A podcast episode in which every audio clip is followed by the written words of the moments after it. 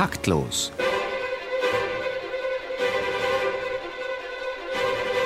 Das Musikmagazin von BR Klassik und der neuen Musikzeitung. Herzlich willkommen zu Taktlos, meine Damen und Herren. Unser Thema heute die Angst des Musikers vor dem Veranstalter. Ja, und wir werden uns um diese besondere Beziehung äh, ganz besonders kümmern.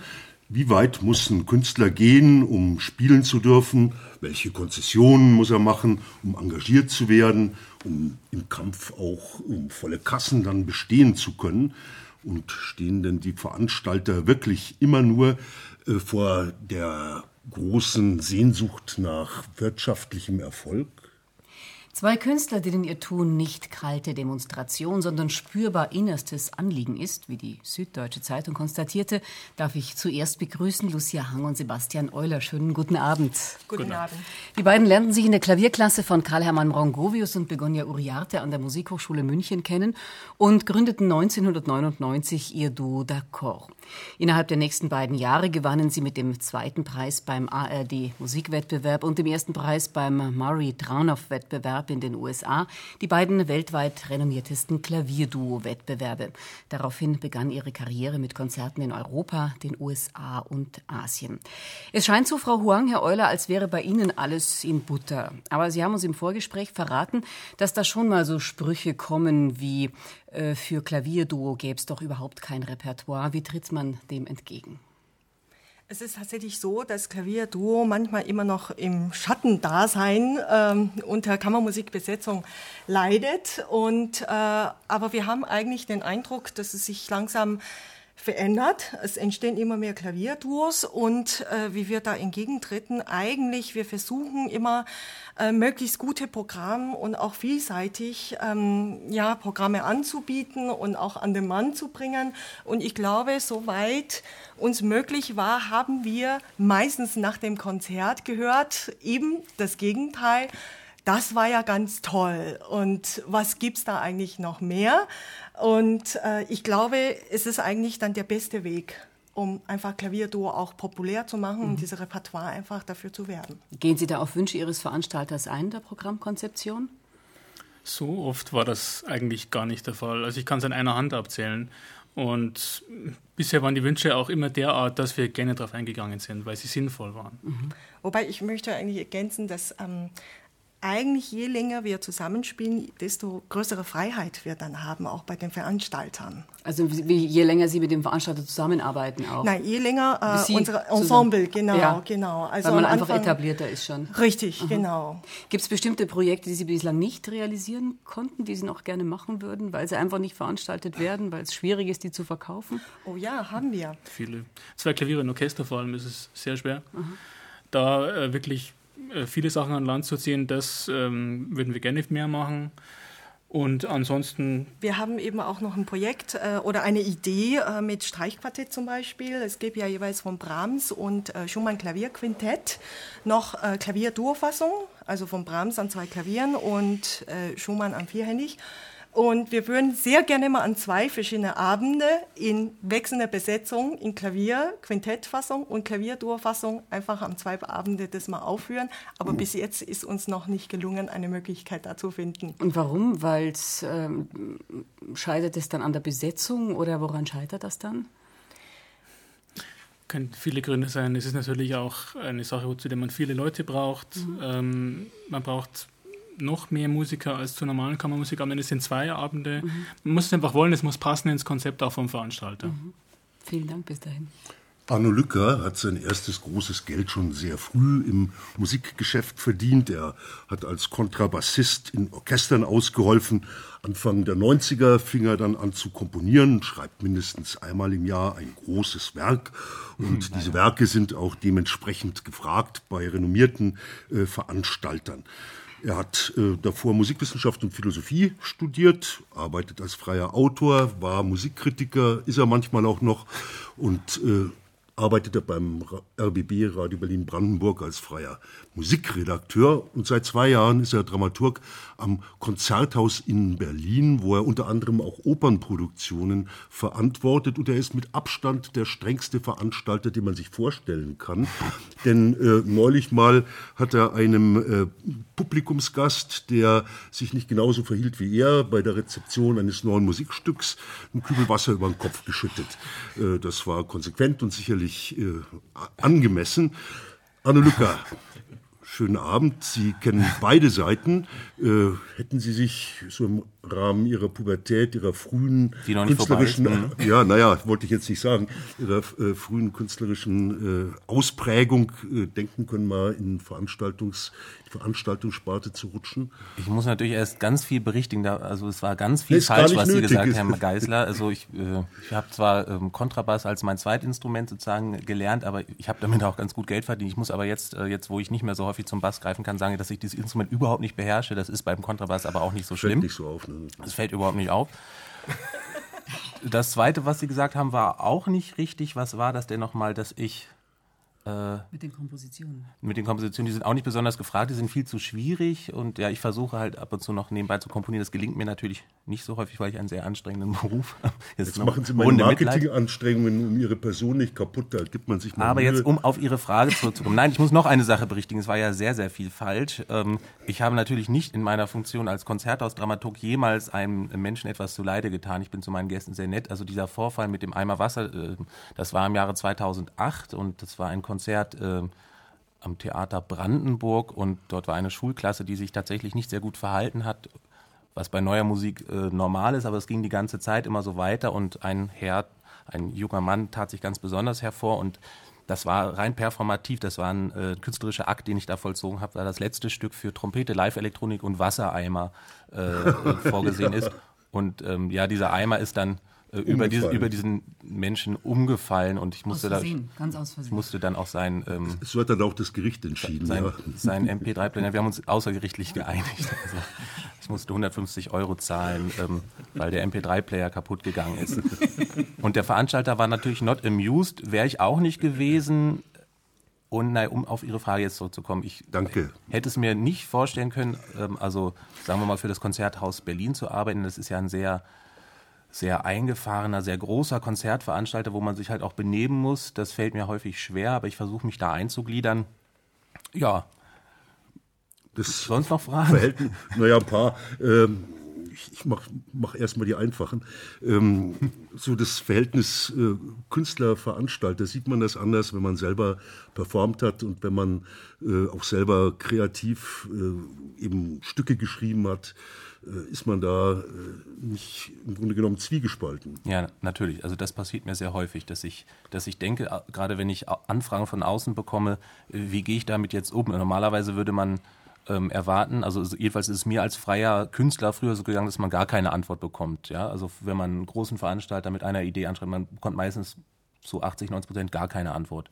Ich versuche äh, jedem, äh, der mir einen Projektvorschlag schreibt, zumindest zu antworten, ähm, wenn ich nicht gar so mich mit ihm treffe und um vielleicht die Idee gemeinsam zu entwickeln. Das ist mir sehr wichtig und das ist aus dieser Zeit auch noch geblieben, dass ich mich verantwortlich fühle gegenüber den freien Künstlern aus der Szene. Und ähm, ja, das klingt jetzt so, so großmütig, aber ich versuche es einfach wirklich, wirklich zu machen. Äh, Vor ein paar Monaten hatten wir ein Sängercasting und Natürlich äh, fallen dann viele Sänger aus, aus dem Raster, äh, aus der Rollenbeschreibung raus, die man sucht. Und ich habe wirklich versucht, jedem Sänger ähm, eine E-Mail zu schreiben und auch versucht zu sagen, in welche Richtung es gehen könnte, weil es da teilweise sehr junge Sänger waren. Und weil ich noch selber nicht allzu alt bin, versuche ich wirklich das, mich zu erinnern, wie es für mich selber war. Und Aber wenn Sie, wenn Sie jetzt eben so Ihre eigene Entwicklung im Blick haben, treffen Sie da nicht oft auf äh, Chaoten, die dann äh, im Grunde genommen äh, das, was Sie äh, anbringen möchten, äh, nicht durchziehen können, nicht stehen können?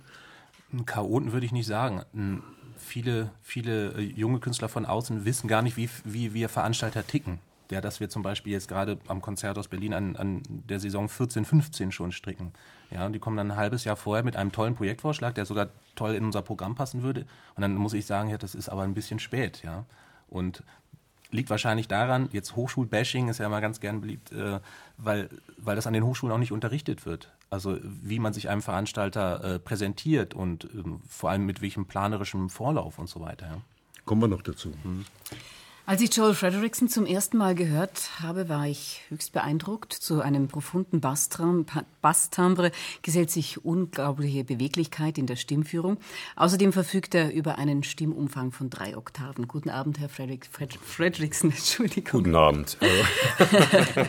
Sie sind studierter Sänger und Lautenist und haben in Amerika auch einen Master's Degree in Theorie und Praxis der alten Musik erworben. Bei den Salzburger Festspielen haben Sie aber debütiert in Aufstieg und Fall der Stadt Mahagoni. Seit geraumer Zeit widmen Sie sich intensiv Ihrem Spezialgebiet, dem selbst auf der Laute begleiteten Gesang.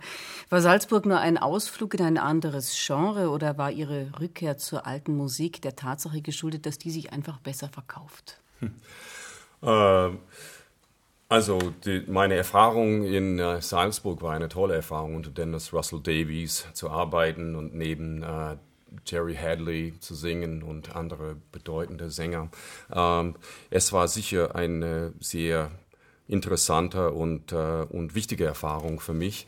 Ähm, ich bin aber, ich bin danach, also ein Jahr danach, äh, das war 98 und 99 bin ich dann tatsächlich nach München gezogen und habe dann äh, äh also alles versucht. Also ich habe in New York vorher gelebt, also 15 Jahre lang und mich äh, hauptsächlich mit alter Musik beschäftigt. Und das hat, das war tatsächlich eine äh, ein Tür, das ich öffnen wollte, sagen wir so, oder das ich sehr interessant fand äh, in, in, in Salzburg. Aber ähm, meine Spezialität ist, ist, ist, ist tatsächlich Laute und Gesang und das habe ich dann, dann gefolgt, mein mhm. Master's Degree, wie Sie schon erwähnt haben. Mhm. Ähm, und, äh, und dass ich auch Laute spiele und mich selber begleite. Dann habe ich meinen eigenen Ensemble gegründet und eine eigene Konzertreihe mhm. und da stehe ich da teilweise äh, auf beide Seiten als Veranstalter von Ihre, meinen eigenen Konzerte. Und Ihre von, eigene Konzertreihe, die ist im Bayerischen Nationalmuseum zusammen mit Ihrem Ensemble Ensemble Phoenix, Phoenix Munich, Munich ja. äh, mhm. präsentieren Sie Werke der Renaissance und des Barock. Wie ist das entstanden?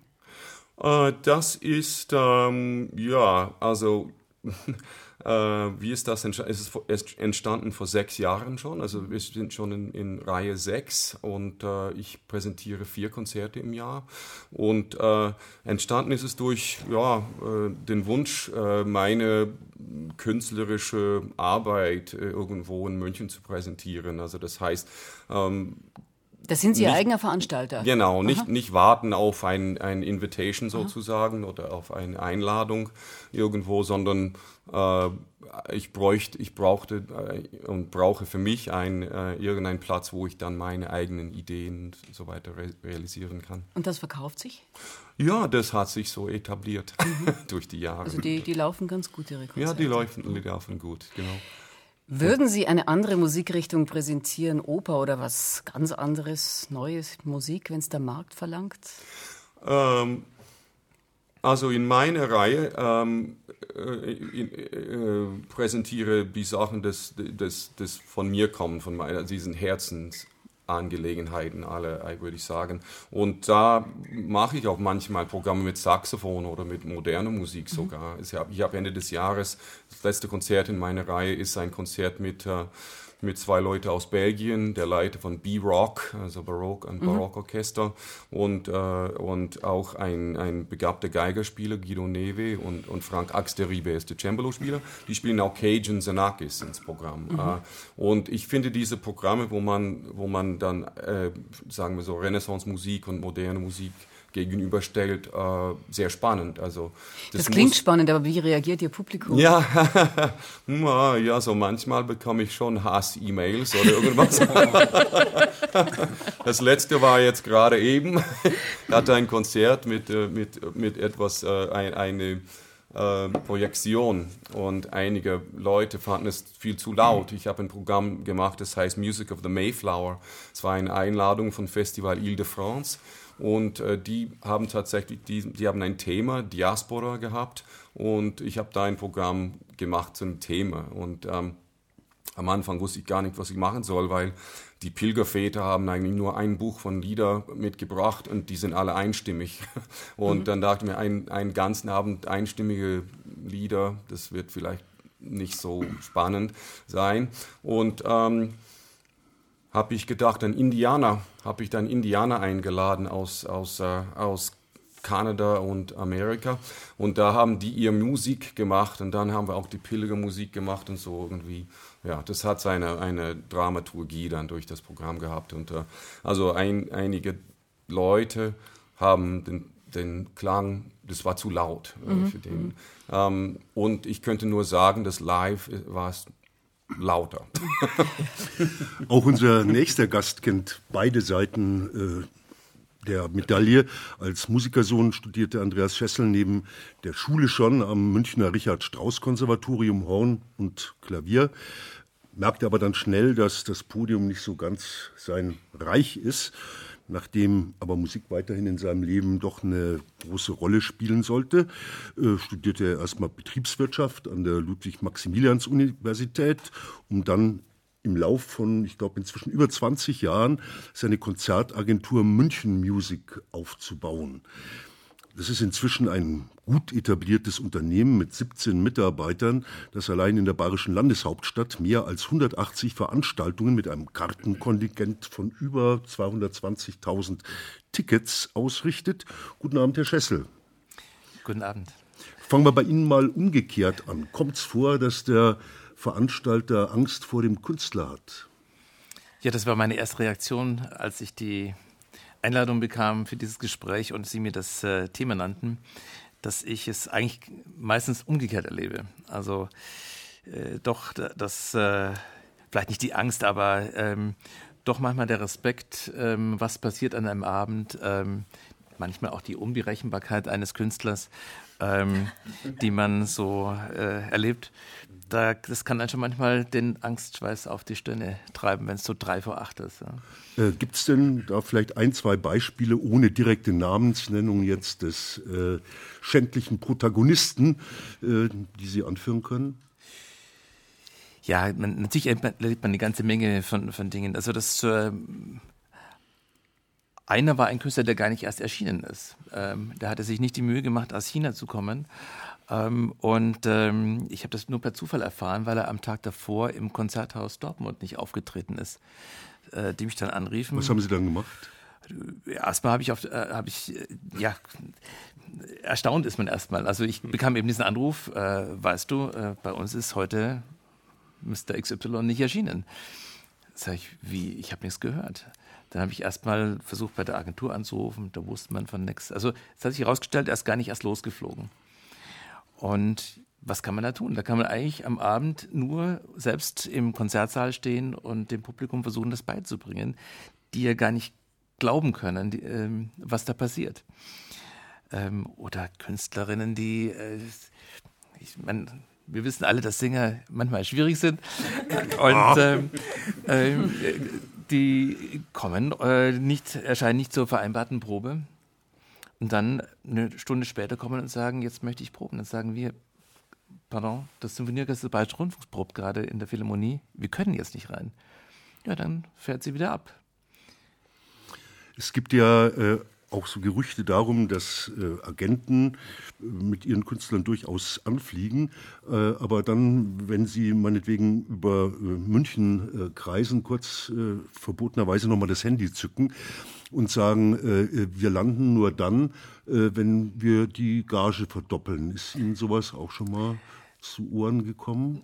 Nein, also äh, natürlich ist es zu Ohren gekommen solche Sachen gab es, aber ich habe in, ich weiß nicht wie viele Konzerten bisher das noch nie erlebt. Also natürlich gibt es immer wieder Probleme, aber die stellen sich gerade, was die Vertragsverhandlungen anlangt, eigentlich immer vorher heraus. Äh, und ich bin also wirklich, sage ich mal, finanziell erpresst worden, das bin ich noch nie. Sie gehen aber trotzdem eigentlich bei jedem Konzert in eine materielle Vorleistung. Und ähm, was sind denn da derzeit so Ihre Banken, Ihre, wo Sie sagen, da brauche ich keine Angst haben, dass, äh, äh, das Risiko kann ich gut tragen? Also ich würde es gar nicht so sehr festmachen im einzelnen Künstler, ähm, aber ich denke, wir sind mittlerweile, mm, wir mal, ganz gut etabliert. Äh, wir haben vor allem einen Kundenkreis, der groß ist.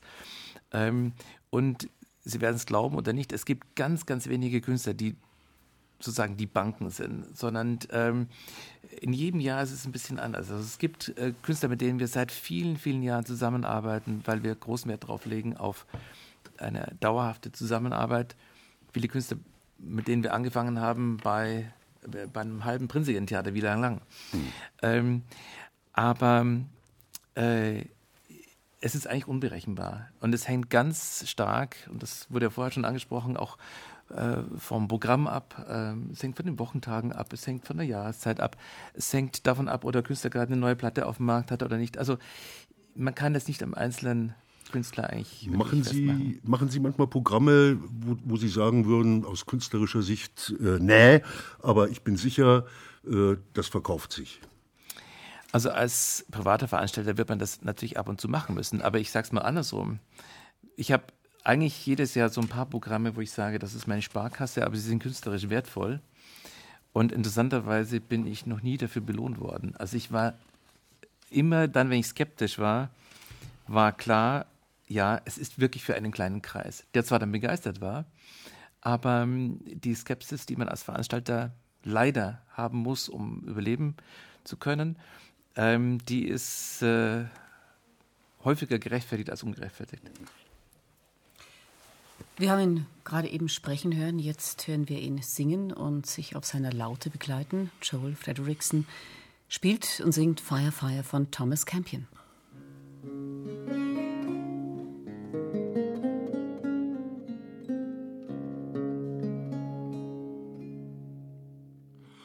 Fire, fire, fire, fire, oh here I burn, I burn in such desire that all the tears that I can strain out of my idle empty brain cannot allay my scorching pain.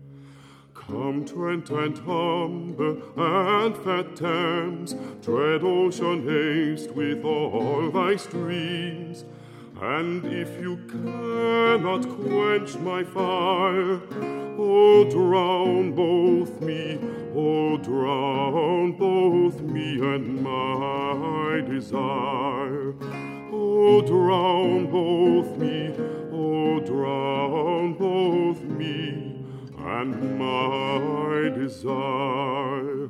Fire, fire, Fire, fire, there is no hell, no hell to my desire. See all the rivers backward fly, and the ocean doth his waves deny, for fear my heat should drink them dry.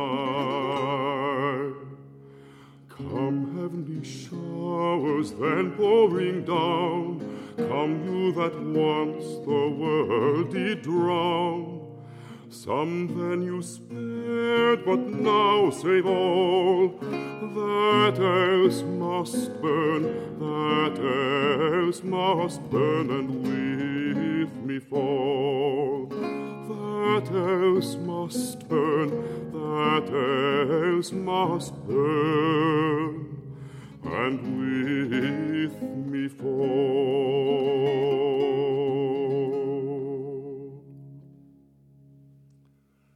Live bei Taktlos, Lautenmusik, Joel Frederickson und live bei Taktlos, fast live, unser Betriebspsychologe Dr. Martin Hufner, der sich jetzt um besondere Befindlichkeiten zarter Musikerseelen kümmert.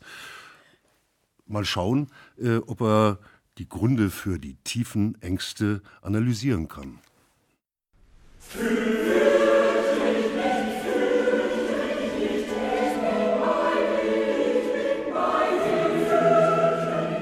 Wer regiert eigentlich das Musikleben?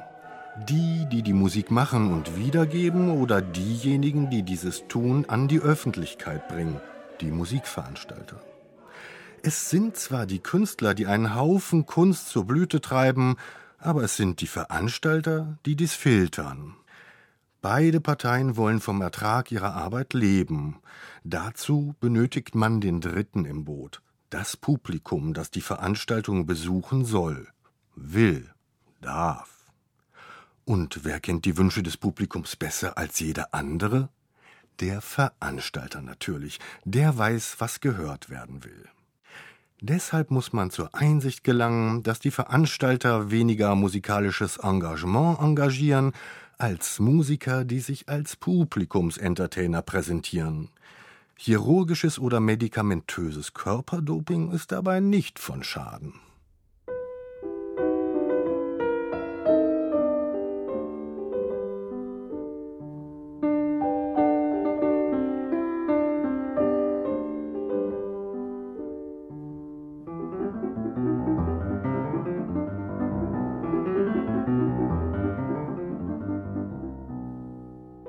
Wissenschaft hat für diese Zusammenhänge einige ganz tolle Begriffe im Rucksack, wie die sich selbst gleichende Rückkopplung oder die unendliche Kopie des Immergleichen. Einfacher gesagt, man sitzt im ewigen Badewasser der Musikmarktkenntnis. Nur wird das Wasser in der Wanne immer kälter und damit ungemütlicher. Das System benötigte eigentlich zwingend Input, aber Input wäre Risiko. Lieber möchte man sich risikofrei dem musikalischen Kältetod der Öffentlichkeit entgegenlangweilen. Die Musiker studieren dies längst ein. An den Musikhochschulen wird munter gelehrt, wie man sich am besten in die musikalische Badewanne begibt. Angst vor dem Veranstalter kann so nur der haben, der etwas wagt. Und das ist das Gemeine. Nur wer wagt, gewinnt wirklich. Auch als Veranstalter. Groß wird man als Musiker nur, wenn man dem Mainstream entkommt. Schlimmstenfalls nach dem Tod.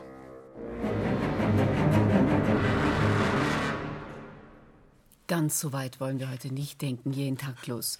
Um die Angst des Musikers vom Veranstalter geht's heute und bei uns zu Gast sind Lucia Hang und Sebastian Euler, das Klavierduo D'accord, der Sänger und Lautenist Joel Frederickson, Andreas Schessel von München Musik und Arno Lücker, Dramaturg am Konzerthaus Berlin. Ja, und das ist jetzt die Frage. Wird man wirklich nur groß, wenn man dem Mainstream entkommt? Anna Netrebko ist weltberühmt. Wenn sie ein Best-of singt, dann sind die Häuser voll. Herr Schessel, Sie haben sie veranstaltet. Haben denn Programme Künstler jenseits der Klassikcharts überhaupt eine Chance? Absolut. Ähm, ich denke, es kommt immer auf die Besonderheit ähm, an. Ähm, ich kann mich erinnern an einen Abend letztes Jahr in der Philharmonie mit einem 100% Xenakis-Programm. Schlagzeuger überall auf der Bühne. Martin Grubinger war der Protagonist. Ähm, und das Konzert war ausverkauft. Also man kann es leider nicht so einfach sehen. Ähm, natürlich ist es so, dass der Zwang zum Mainstream relativ groß ist. Aber, und das ist gerade das Verdienst von Künstlern, die ihre Popularität einsetzen können, wie zum Beispiel eine Gigi Bartoli, die immer wieder vergessenen Komponisten zum Tageslicht verhilft. Oder eine, eine Anne Trepko, die eine Jolanta singt.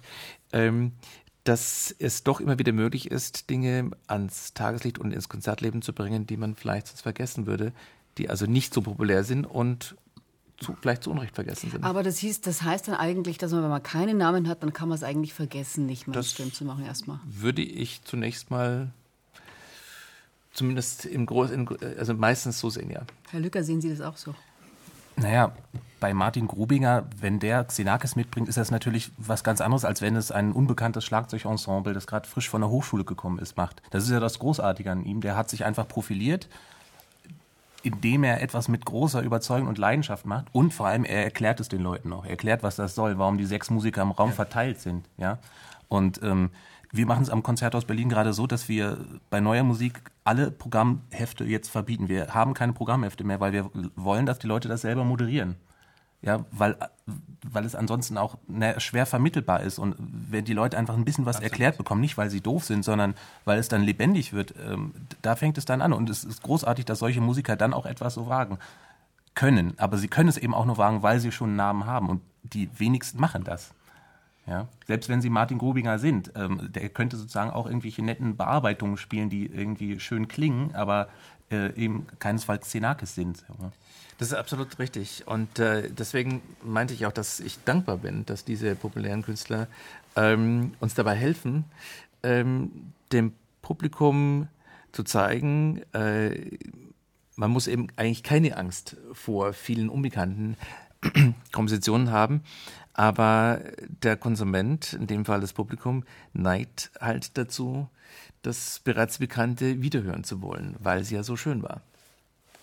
Das ist richtig, aber von der Musikersicht aus gesehen, ähm, da wurde ja auch schon angesprochen, dass man an der Hochschule eigentlich nur sozusagen ähm, das Handwerk, das musikalische Handwerk lernt. Und äh, wir haben auch immer wieder mal im Konzert moderiert und als Musiker, man vergisst manchmal einfach, Musik ist Kommunikation und dass man an seinem Flügel oder an seinem Instrument hockt, das ist lange noch keine Kommunikation. Und andererseits ist es für uns, merken wir auch äh, gerade, als wir angefangen haben, auch Gesprächskonzerte zu führen, es war unheimlich schwierig, dieses Instrument Worte zu benutzen, weil das haben wir einfach nicht gelernt. Und einfach auch die Konzentration zwischen das Moderieren und das Spielen, ähm, es ist sehr, sehr schwierig äh, auszubalancieren. Und mit einiger Übung, natürlich kommen wir inzwischen rein, aber am Anfang war tatsächlich so, dass wir äh, sobald wir ans Instrument uns gesetzt haben, hat man immer noch nachgedacht, habe ich das eigentlich gut gesagt? War das eigentlich in Ordnung? Es, es gibt eine ganz große Angst, äh, über Musik zu sprechen und, zu, und, und sich darüber Gedanken zu machen, ob man auch etwas Falsches sagt. Ich mache selber eine Reihe im Konzerthaus, wo die Leute teilweise auch wirklich sauer sind, was ich selber sage über die Musik, einfach nur weil ich eine Idee habe, die vielleicht total abstrus ist. Ja, irgendwie das irgendeine Stelle bei Cage ist jetzt blöd, aber nach Brahms klingt oder so. Die Leute fassen sich an den Kopf und ich sage, aber das ist aber meine Erinnerung.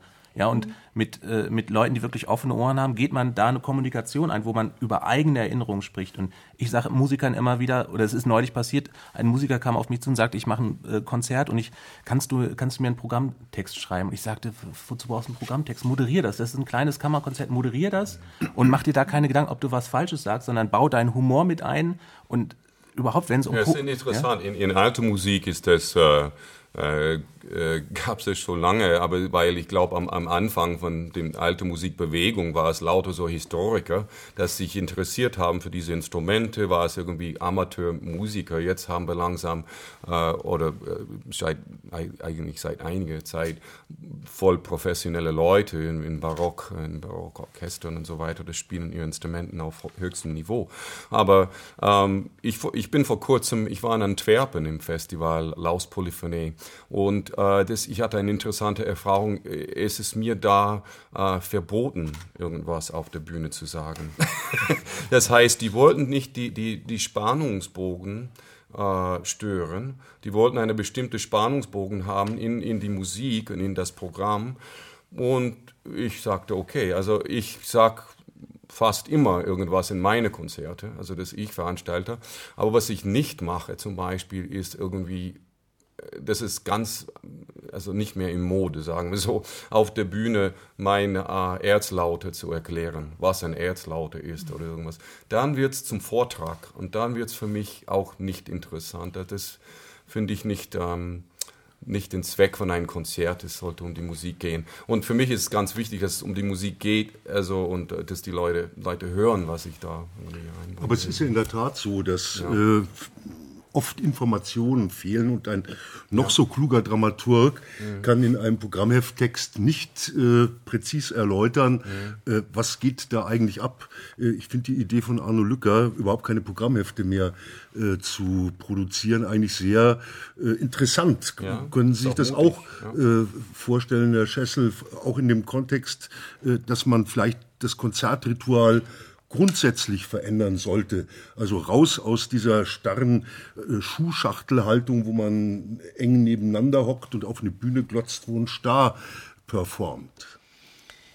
Ja, natürlich wäre es wünschenswert, aber ich glaube, dass ähm, das auch für Publikum oft eine größere Hemmschwelle auch produzieren würde, denn Rituale bieten ja auch Sicherheit.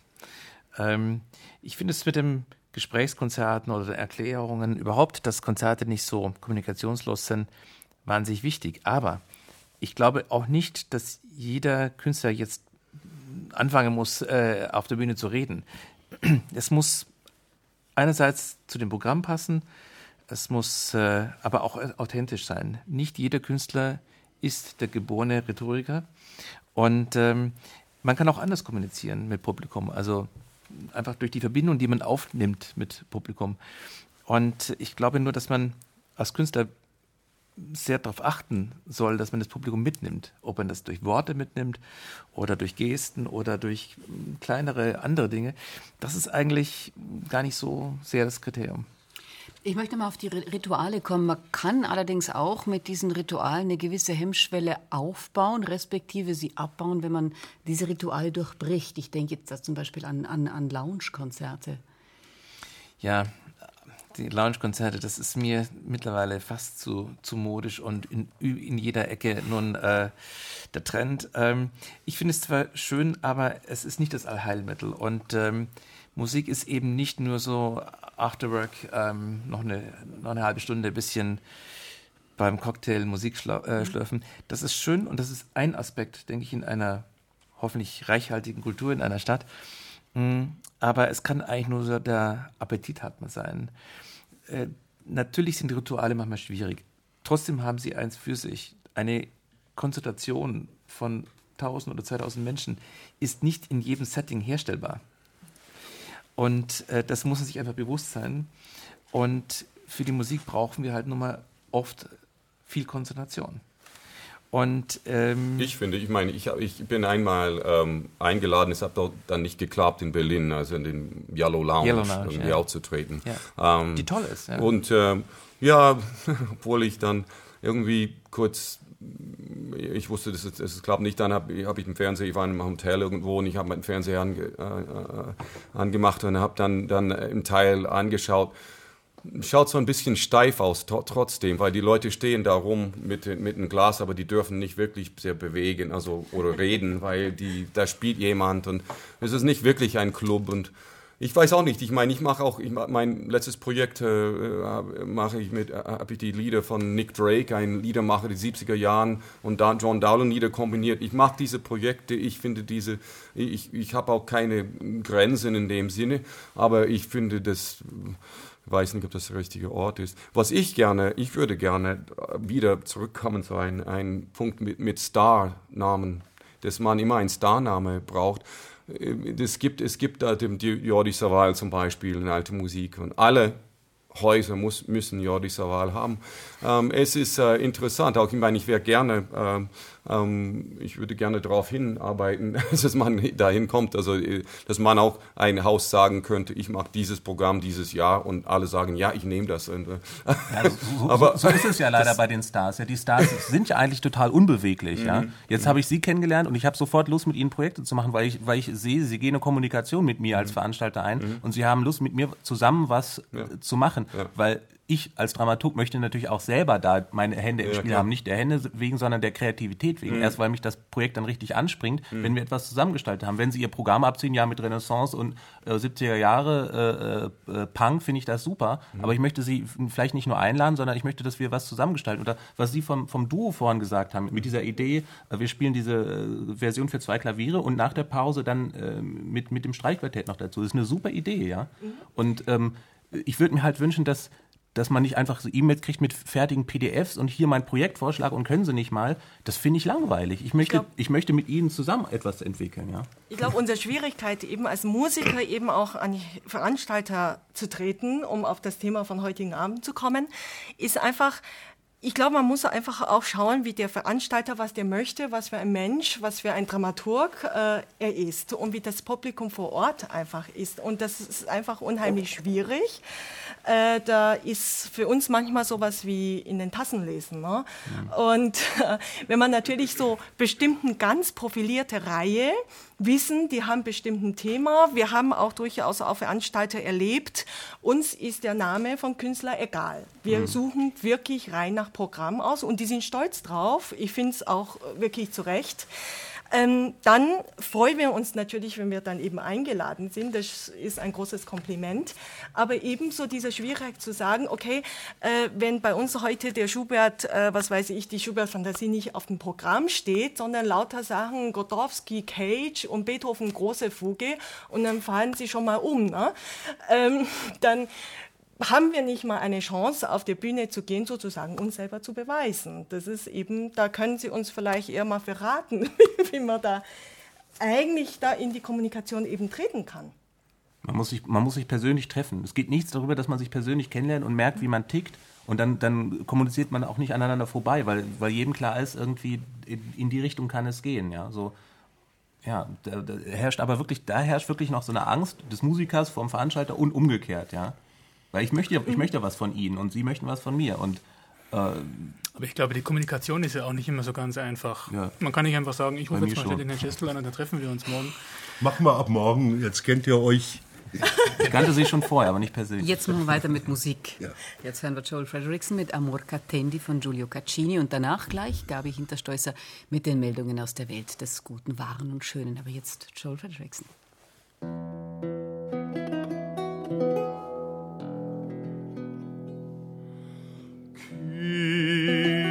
Confortai me chi più consola mi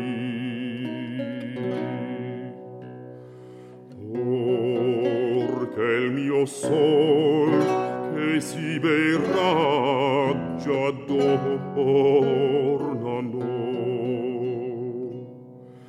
Il esiato lume lasso in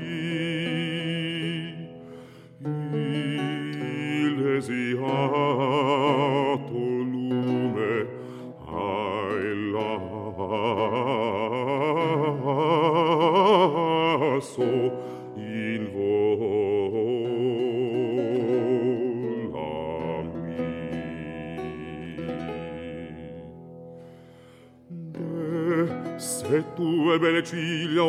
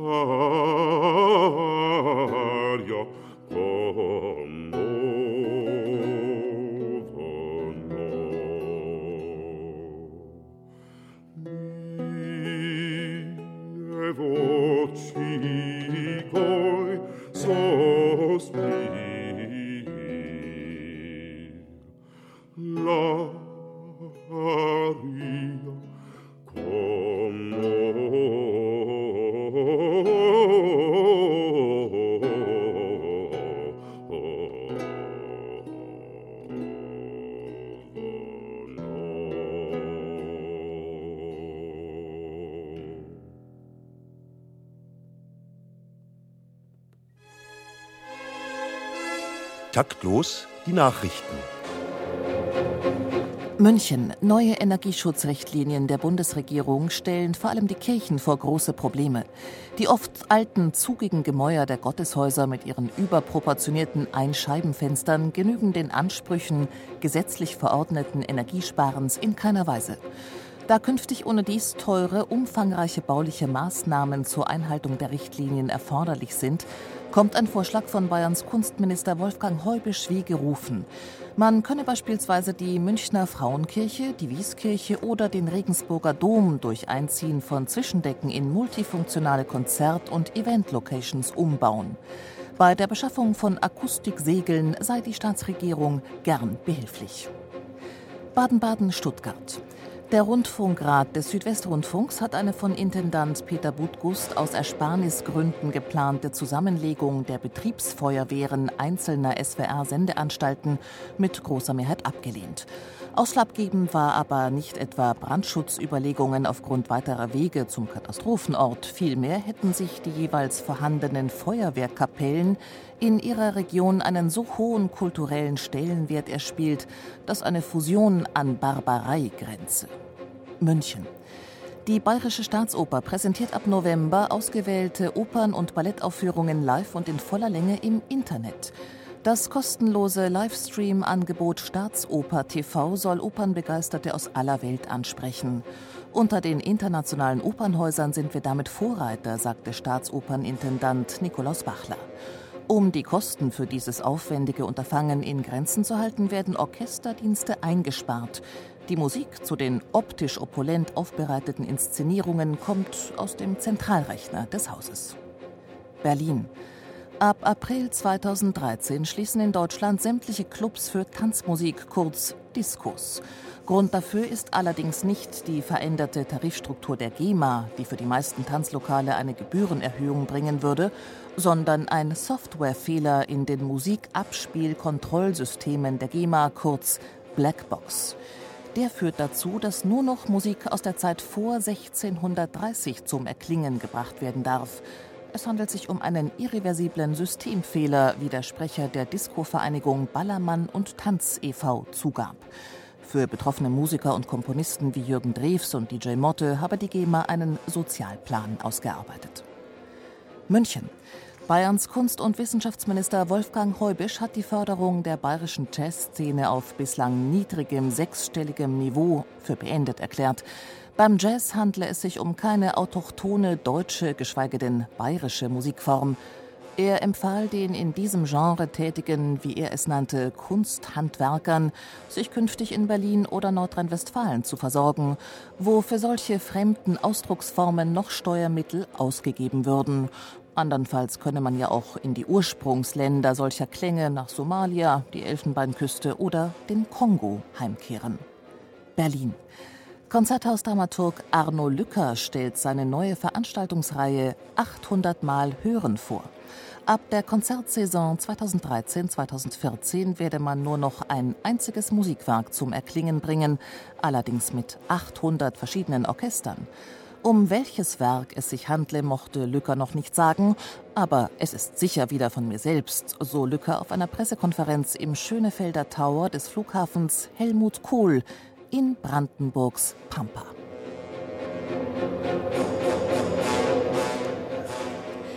Taktlos auf BR Klassik. Wir denken heute über die Beziehung des Musikers zum Veranstalter nach. Unsere Gäste sind das Duo d'Accord, Lucia Huang und Sebastian Euler, der Sänger und Lautenist Joel Fredrickson, Andreas Schessel von München Musik und Arno Lücker, Dramaturg am Konzerthaus Berlin. Der ist noch so ein bisschen geschockt. sehen, sich sehen sich Veranstalter Stimmt als Kultur ja, ja gut. Sehen sich Veranstalter als Kulturvermittler in dem Fall dann ja.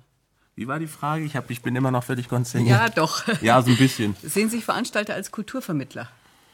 Pff, was ist das für eine Frage? Äh, Bei Arno Lücker ist es die Vermittlung von Körperkultur. Aber ja, frag mal lieber mal Herrn Schessel. Können Sie noch mal die Frage sagen? Ich habe es immer.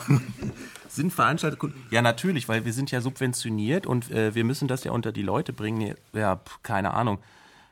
Also wir sind nicht subventioniert. Genau, deshalb machen sie ja und, mehr so Operngalas. Nee. Und fühlen uns trotzdem als, äh, als, als Kulturvermittler. Denn äh, äh, zum Beispiel Kammermusik veranstalten wir ja nicht, weil wir damit Geld verdienen. Kammermusik äh, ist zum Beispiel bei mir ganz persönlich die große Liebe. Und ähm, das lassen wir uns auch einfach Geld kosten. Ähm, und es gehört zu einem kompletten Veranstalter, finde ich, dazu, der ein, ein, ein, äh, von sich glaubt, dass er ein gutes Programm bietet. Aber auch immer, wenn wir Martin Fröst in einer Performance sehen äh, auf einer München Musik äh, bespielten Bühne, dann wissen wir, dass dieser Abend kostet Geld. Und trotzdem ist es so, dass man eigentlich sich und dem Publikum schuldig ist, das ab und zu zu tun. Dass wir es natürlich auf der anderen Seite auch finanzieren müssen mit den als populäreren Konzerten, das ist auch klar. Gibt es Dinge, die Sie gern machen würden, die Sie nicht machen können? Ja, natürlich. Es gibt Dinge, äh, bei denen uns absolut Grenzen gesetzt sind. Aber da muss man auch äh, klar sagen, selbst wenn man sie gerne selber auf die Bühne brächte, es gibt ja dafür in der Tat dann die subventionierten Kollegen von den Konzerthäusern oder eben äh, oder den Opernhäusern. Ähm, es entsteht ja da keine wirkliche Lücke, wenn wir das nicht machen, ähm, sondern äh, das Publikum ist ja in Deutschland kulturell gut versorgt. Dann fragen wir doch mal den, den subventionierten Kollegen. Gibt es Dinge, die Sie, Herr Lücke, nicht machen können? Oder können Sie alles machen? Ich kann alles machen, ja. So ist, genau. Schön. Nächste Frage. Nein, ähm, ich habe jetzt die Frage langsam verstanden, das mit den Kulturvermittlern, das ist halt so ein hehres Wort. Ich habe ja früher beim Rundfunk auch gearbeitet, bei öffentlich-rechtlichem Rundfunk und da geht das ja auch mal wie so ein Gespenst durchs Haus, der Kultur, der Bildungsauftrag und so. Es gab auch Redakteure, nee, jetzt keine Namen, die gesagt haben, das sei absoluter Quatsch. Ja, das ist sein Irrglaube, dass man irgendwie Unbekanntes oder so an den Mann zu bringen habe. Ich glaube, es geht gar nicht um dieses hehre, was ihr noch nicht kennt, das bringen wir euch jetzt bei, sondern es geht, es geht um Leidenschaft. Und wenn man, wenn man Leidenschaft für etwas total Ausgefallenes hat, dann sollte man das mit, hat, dann sollte man das mit Leidenschaft äh, versuchen zu vermitteln. Und ich arbeite ja auch vor allem in dem Bereich neue Musik. Und da, wir haben uns schon vor der Sendung darüber unterhalten, Herr Schessel, äh, da ist es halt manchmal so, dass die Subvention uns, äh, also dass die fast äh, Dinge verhindern, einfach weil wir eine Subvention kriegen, wenn wir eine Kooperation machen, noch mit zwei anderen großen Häusern. Und ich sage immer, man kann sich auch tot kooperieren. Ja, man kann so viele Leute ins Boot holen, dass man das Geld zusammen hat, aber ja. der, das eigentlich leidenschaftliche Projekt bleibt auf der Strecke. Und da sage ich mir dann immer, warum sind wir denn subventioniert? Ja, weil wir das Geld halt auch für die unbeliebte, unpopuläre neue Musik ausgeben sollten und nicht wie jetzt die Deutsche Oper unlängst äh, äh, Geld vom Senat nehmen, um die äh, Lachenmann-Oper zu machen. Ja, das müsste das Haus voll bezahlen und dann würde dieses Haus auch mit größer Leidenschaft dahinter stehen und vielleicht nicht nur Lachenmann und Riem machen, sondern vielleicht mal ein völlig unbekannten neuen Musikkomponisten auf die große Bühne hieven und nicht in die Werkstattbühne und unter ferner liefen. Ja. ja, aber nun wildert ja gerade das Konzerthaus durchaus in Bereichen, in denen eigentlich freie Konzertveranstalter äh, auch ganz gerne äh, ein bisschen, an denen die teil, gerne teilhätten. Ich äh, meine zum Beispiel, das Konzerthaus holt sich den Echo ins Haus, es veranstaltet Modenschauen. Äh, ist, es, ist, ist, ist das nötig, um dann ein exponiertes ein avanciertes anderes Programm äh, zu fahren, auch unter, der, unter dem Aspekt, dass ja doch äh, eine ganze Menge an Investitionen, an, an, Subventionen mhm. in dieses Haus fließt. Wir, wir befinden uns ja in Berlin und in Berlin, da muss man sich einfach ständig profilieren und behaupten. Und wenn man da sagt, wir sind einfach nur der kleine, unbeliebte Ostbruder der Philharmonie, dann hat man schon verloren. Und das sind wir ja auch nicht. Und warum sollten wir sagen, wir machen den Echo-Klassik nicht bei uns? Wenn die Presse bei uns ist und, und äh, die Presse uns über, über uns schreibt. Und vielleicht ist die Veranstaltung auch gar nicht so doof, wie sie rüberkommt. Oder wenn sie doof ist, ist doch egal. Also das, eine Institution muss auch einfach äh, sagen, irgendwie hier bin ich und äh, schießt doch Fotos von uns. Ich finde das völlig legitim. Ja, also äh, na klar muss man sowas machen. Und ob man sich darüber subventioniert, ja, auch darüber subventioniert man sich natürlich wieder, weil dadurch Geld und Renommee reinkommt und dann kann man eben diese anderen anderen Sachen auch es, machen. Ich ja. finde es ganz toll, dass, dass das Konzerthaus für, wirklich für Kunst stehen kann. Ich kann mir vorstellen, dass bei München Musik oder mit die ganze Veranstaltung, dass, also ich meine, ihr Profil, würde ich sagen, als München Musik ist, dass sie holen den Stars ein. Also das ist, das ist, was ich sehe, mindestens in die Zeitungen und so weiter. Ähm, man sieht keine unbekannte, ganz unbekannte Gesichter oder mindestens, ist mein Eindruck. Das ist, das ist, ja, also ist, ist, ist, vielleicht falsch, aber ja. sie sind mehr wahrscheinlich, also mehr, nicht wahrscheinlich, sie sind mehr von den Mark Markt. Natürlich ist der Markt für uns auch bestimmend, und, äh, aber wir haben auch mit vielen Künstlern ganz früh angefangen, als mhm. eben keiner kannte, ob mhm. das ein Martin Gobinger war mhm. oder ob das Sänger wie äh, damals noch Anna Trepko oder äh, Flores waren ähm, äh, oder auch Vierson die wir veranstaltet haben, als sie eben noch keiner kannte. Nur, es fällt natürlich Darf auch... Ich mal fragen, aber war nicht abzusehen, dass die bald bekannt werden würden? Die hatten ja eine gewaltige PR-Maschinerie. Oder war die ganze, Nein, also, die ganze PR-Maschine? Wie also, wichtig ist das? Ich natürlich meine, ist, ist, es so, dass, äh, dass äh, wir können natürlich nicht jeden an Anführungsstrichen äh, unbekannten Künstler veranstalten, aber zum Beispiel bei ähm, Rolando Villazon war es so, dass es sehr, sehr früh war, also vor etwa zwölf Jahren, als ähm, vielleicht die Opernkenner schon wussten, äh, dass er eine Karriere vor sich hat, aber wo es für einen Veranstalter natürlich noch ein Risiko war. Und natürlich ist eines klar, wir wollen natürlich Künstler veranstalten, von denen wir sagen, wie, wie ich jetzt gerade hier sitze und sage, schon vor zehn Jahren haben wir den veranstaltet. Natürlich wollen wir einen hoffnungsvollen jungen Künstler veranstalten und an äh, seinem Künstleraufbau auch ähm, mitwirken. Also wir haben heute, glaube ich, jede Menge Ängste abbauen können. Äh, Ängste bestehen ja meistens auch aus Vorurteilen und ein paar davon sind wir losgeworden. Die Angst des Musikers vor dem Veranstalter war unser Thema heute. Vielen Dank an unsere Gäste, das Duo der Cordesia Huang und Sebastian Euler, den Sänger und Lautenisten Joel Frederickson, Andreas Schessel von München Musik und Arno Lücker, Dramaturg am Konzerthaus Berlin. Ja, und vielen Dank auch an unser Team in der Sendetechnik, Josel Teegarten und äh, Christian Schiemöller. Regie hatte Christoph C. Stechbart und die Redaktion Andrea Maria Dielitz. Nachhören können Sie die Sendung wie immer unter www.nmz.de slash taktlos. Da finden Sie auch Informationen zu unserem nächsten Thema aus der Welt der Chöre. Am 8. November sind wir wieder auf Sendung. Am Mikrofon verabschieden sich Marlene Reichert und Theo Geisler und Joel Frederickson.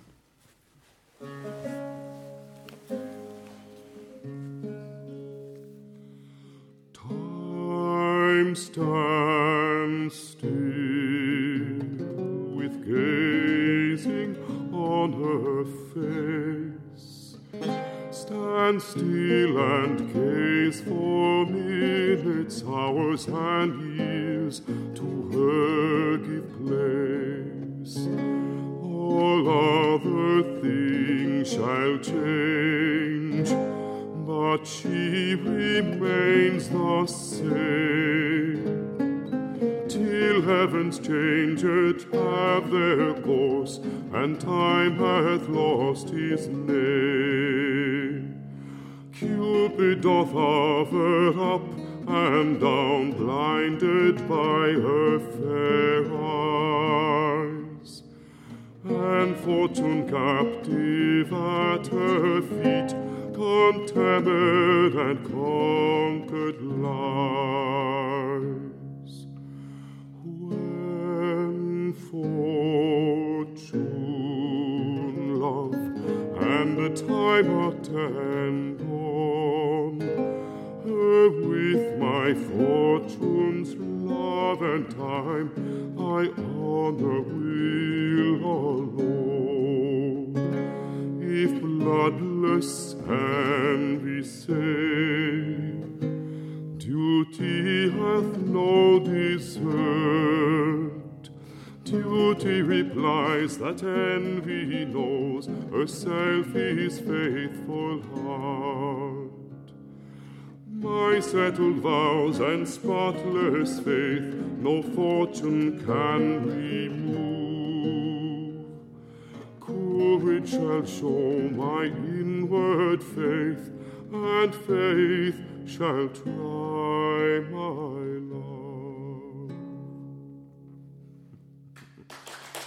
Gracias.